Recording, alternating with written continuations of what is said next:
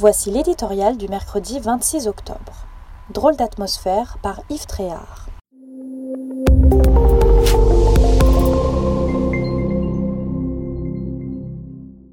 Existerait-il une malédiction du deuxième mandat présidentiel?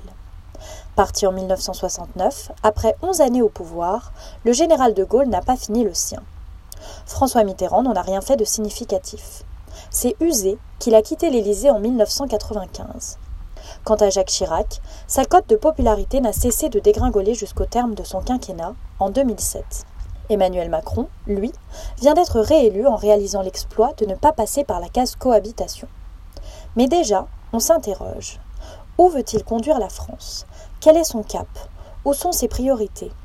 Le dira-t-il enfin ce mercredi soir à la télévision alors que sa précédente intervention, il y a tout juste 15 jours, n'a pas laissé un souvenir impérissable?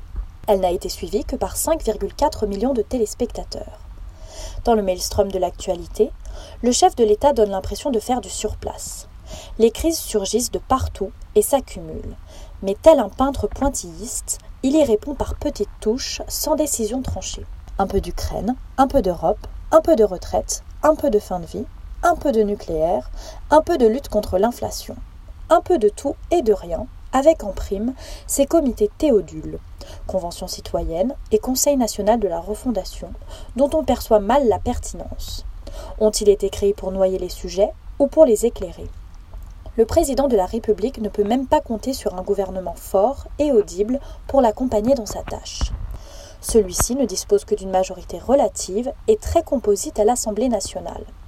Une partie de l'équipe ministérielle semble comme inexistante. Ses membres les plus connus ne sont, eux, pas toujours d'accord. Sur la taxation des superprofits, par exemple, Elisabeth Borne et Bruno Le Maire ne sont pas au diapason. Emmanuel Macron, qui promettait en 2017 de nouveaux visages et usages au pouvoir, aurait-il perdu la main? Redouterait-il, dans le prolongement du mouvement des Gilets jaunes, les incontrôlables humeurs de l'opinion? Une drôle d'atmosphère règne dans le pays.